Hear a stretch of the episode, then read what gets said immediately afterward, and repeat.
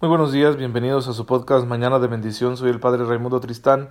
Les envío un fuerte abrazo, un cordial saludo a todos ustedes que tienen la amabilidad de escucharme mañana con mañana y que bueno, pues bendito Dios, aquí estamos para ofrecerles este humilde servicio de reflexión de la palabra de Dios, de ir conociendo poco a poco la fe de la iglesia que es tan rica para que las conclusiones que vayamos sacando, bueno, nos sirvan en nuestra vida personal.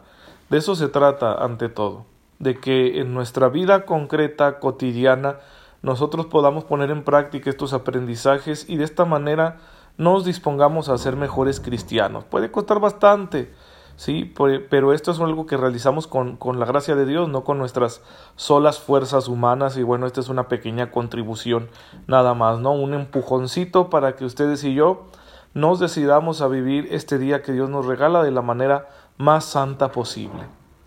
Eh, Quiero hacer algunos comentarios respecto al podcast del día de ayer por una pregunta que, me ha hecho una amiga que es, es eh, trabaja, es servidora ahí en el Notidiócesis y que, bueno, siempre están atentos ¿no? a, las preguntas y, y, son preguntas interesantes. Se menciona que el diaconado del que hablamos el día de ayer es el grado inferior, aunque es el primer grado. ¿Por qué? Esta es una aparente contradicción, pero no lo es. Es inferior solo en cuanto que es necesario establecer un orden jerárquico para el gobierno de la Iglesia. Y a quienes corresponde en primer lugar este orden de gobierno para las cosas de Dios dentro de cada comunidad es a los obispos. Y en segundo lugar, y solo asociados a ellos, a los presbíteros. ¿Sí? Y el diácono, en cambio, está para realizar servicios concretos dentro de las comunidades no podríamos decir que le compete realmente la misión de gobierno, aunque en algunas ocasiones ejercen presidencias delante de la comunidad, ¿no? Por ejemplo, si se murió alguien y no va a haber misa porque no hay sacerdote y el diácono va a hacer una oración, él preside la oración. Pero esa oración podría presidirla cualquier laico, ¿sí? Se distribuya o no la comunión, no es una misa. La misa es solo la Eucaristía, donde hay un presbítero presente y hay consagración del pan y del vino, en la cual se hace presente Jesucristo nuestro Señor con su cuerpo, su sangre, su alma y su divinidad. En ese sentido, decimos es inferior el diaconado, porque está abajo dentro de esta jerarquía, no en la dignidad de las personas. Y es el primer grado porque solo se reciben los otros dos una vez que se ha recibido el diaconado. Sí, es decir, para ser presbítero hay que ser primero diácono. Y una persona que es ordenado obispo, un presbítero que es ordenado obispo, pues también antes tuvo que ser ordenado diácono, entonces el diaconado siempre está en la base, ¿sí? Por eso decimos es el primer grado.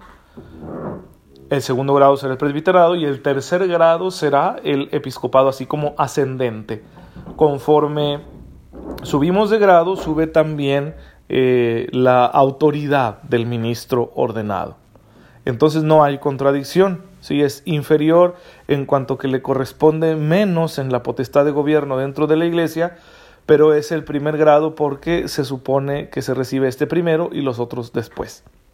Bien, vamos a hablar ahora del ministro y el sujeto de este sacramento. La administración del sacramento del orden en, en sus tres grados está reservada exclusivamente al obispo. En el Nuevo Testamento solo los apóstoles lo confieren, y dado que el sacramento del orden es el sacramento del ministerio apostólico, corresponde a los obispos, en cuanto a sucesores de los apóstoles, transmitir el don espiritual, la semilla apostólica, tal como nos lo recuerda el Catecismo en el número 1576. Esta semilla apostólica ha sido conservada a lo largo de los siglos en el ministerio ordenado. Por eso hablamos de sucesión apostólica. Bien, Claro que la ordenación va a, ser distinta litúrgicamente hablando según sea el grado que se confiere. Es distinta la celebración de una ordenación diaconal a la de una ordenación presbiteral, a la de una ordenación episcopal. Vamos a verlo.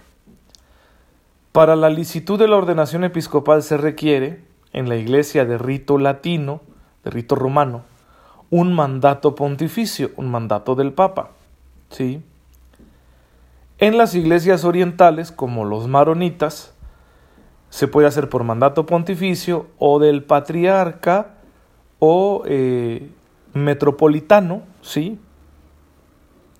De esa iglesia, el patriarca o el arzobispo metropolitano de esa iglesia. Que aquí, paréntesis, hay muchas iglesias orientales que tienen ritos litúrgicos diferentes al rito romano al que nosotros estamos acostumbrados y que están en plena comunión con la Iglesia católica, ¿sí? bajo la obediencia del Papa. Según sea el caso, porque tienen diferentes esquemas cada una de estas iglesias, a veces tienen un patriarca, a veces tienen un arzobispo metropolitano, a veces ni siquiera eso. Y cuando no hay, ¿verdad?, una, una cabeza así como de, de mucha autoridad dentro de esa iglesia, el Papa es el que da el mandato para la ordenación de un nuevo obispo. Cuando hay un arzobispo metropolitano o un patriarca, pueden dar ellos el mandato, ¿sí? Esto está establecido así dentro del derecho canónico de la Iglesia. En el caso de las ordenaciones de presbíteros y diáconos, se precisa que el ordenante sea el obispo propio del candidato, o que sea un obispo que ha recibido las cartas dimisorias, la autorización para la ordenación de esos varones, de la autoridad competente, sea el Papa u otro obispo. Si la ordenación tiene lugar fuera de la propia circunscripción, es decir, del propio territorio diocesano, se necesita el permiso del obispo diocesano. Vamos explicando. Eh, un obispo se enferma, y entonces algunos de sus seminaristas necesitan ser ordenados diáconos, como acaba de suceder en la vecina diócesis de Cuauhtémoc Madera. Y entonces el obispo de la diócesis vecina, en este caso Constancio Miranda, obispo de aquí de Chihuahua, va a ordenarlos porque ha recibido sí de del obispo del obispo de esos hombres que van a ser diáconos ha recibido las cartas dimisorias la autorización para ordenarlos sí entonces va y los ordena en suplencia del obispo propio porque éste está enfermo. Imaginemos otro caso. Eh, tenemos una situación de inundación, ¿verdad? En una ciudad y entonces estaba pendiente una ordenación, pero como la ciudad está inundada, la trasladan a otra ciudad, pero esa otra ciudad tiene otro obispo, ¿sí?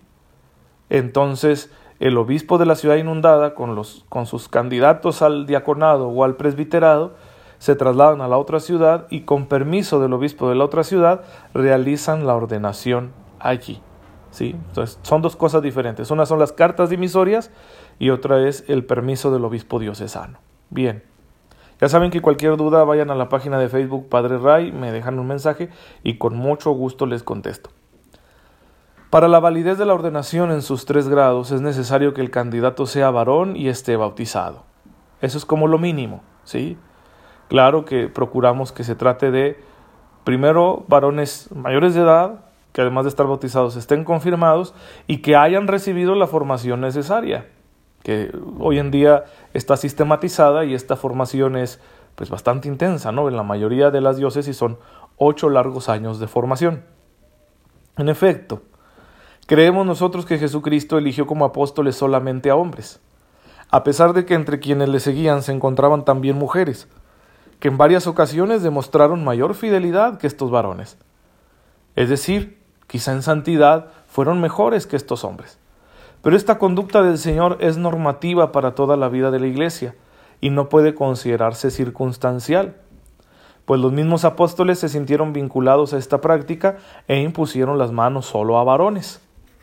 También cuando la iglesia estaba difundida en regiones donde la presencia de mujeres en el ministerio quizá no hubiera suscitado ninguna sorpresa, porque había muchos lugares donde las religiones paganas que existían, pues tenían sacerdotisas, y nadie se hubiera extrañado de que la nueva religión, la religión cristiana, tuviera también ministras.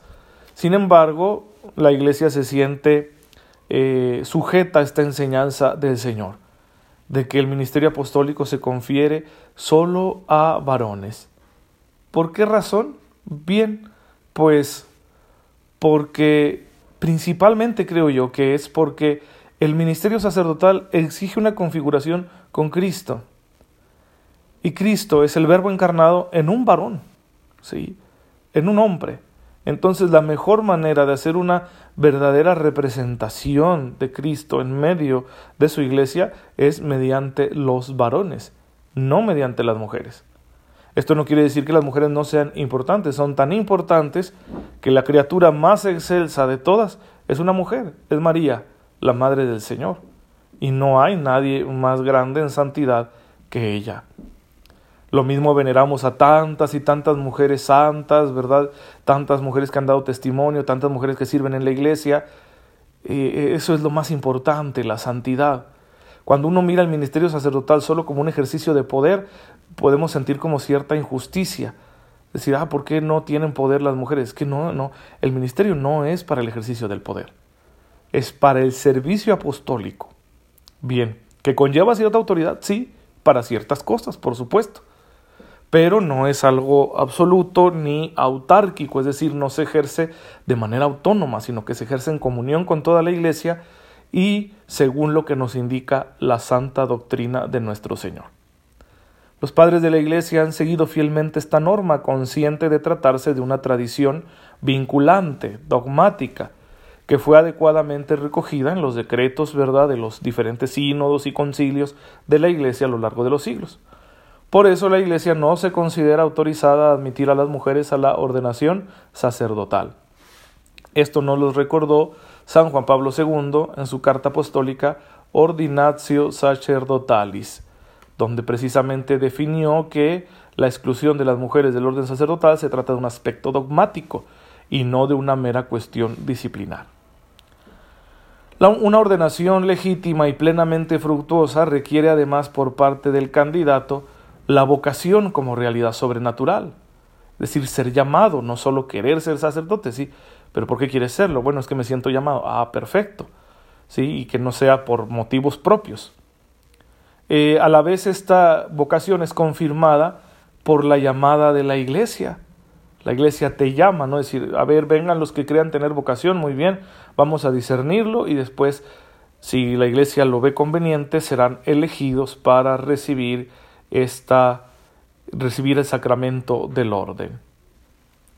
Eh, las ordenaciones según el grado son, son diferentes. Por ejemplo, tenemos nosotros la ordenación diaconal. ¿Sí? El, solo el obispo impone las manos a los candidatos al diaconado y estos diáconos son elegidos entre hombres célibes o casados y pueden ser elegidos para el diaconado de manera permanente, es decir, van a ser diáconos toda su vida, o pueden ser elegidos para un diaconado transitorio, es decir, son ordenados diáconos, pero luego serán ordenados presbíteros. Es el caso de los seminaristas que salen del seminario, primero son ordenados diáconos y luego ordenados presbíteros. Bien. Eh, luego la ordenación presbiteral, bueno, en la ordenación diaconal, el signo principal es el Evangelio.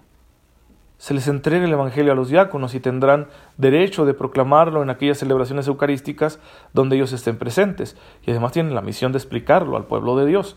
Así que es el signo más visible que vamos a encontrar. En el presbiterado, el obispo impone las manos, pero también lo hacen los demás presbíteros presentes, en señal de comunión. Y además al sacerdote se le entregan el cáliz, la patena, ¿sí? signos del pan y el vino que estará ofreciendo en cada Eucaristía, y se le ungen las manos, en señal de que ofrecerá el sacrificio de Jesucristo. Y en la ordenación del obispo hay muchos signos. Se coloca el Evangelio sobre la cabeza del que va a ser ordenado, se imponen las manos por parte de otro obispo y siempre deben estar presentes tres obispos al menos. Eh, se le unge la cabeza con el aceite, con el santo crisma, y se le entrega el báculo, el anillo, la mitra y la cruz pastoral, señales todas de que es esposo de esta iglesia particular que se le encomienda, a la que deberá cuidar como verdadero pastor, ¿sí? pastor y maestro de la fe, eh, sacerdote, sumo sacerdote ¿no? de su comunidad, sucesor de los apóstoles. Bien, pues entonces esas son como las diferencias visibles ¿no? que encontramos según sea el grado en el que se esté ordenando, diaconado, presbiterado o episcopado. Mañana vamos a continuar hablando de ello, aún hay algunas cosas que señalar sobre el sacramento del orden, así que no se pierdan el siguiente episodio. Padre bendito seas porque nos concedes vivir en tu iglesia, mediante la cual recibimos los medios de la salvación. Ayúdanos a agradecerte siempre este inmenso don. También el don del servicio apostólico que nos has dejado a través de tus sacerdotes y diáconos. Concédenos igualmente la gracia de ser obedientes con sus disposiciones para que nos conduzcan al camino de la santidad. Tú que vives y reinas por los siglos de los siglos. Amén. El Señor esté con ustedes. La bendición de Dios Todopoderoso, Padre, Hijo y Espíritu Santo, descienda sobre ustedes y los acompañe siempre. Nos vemos mañana si Dios lo permite.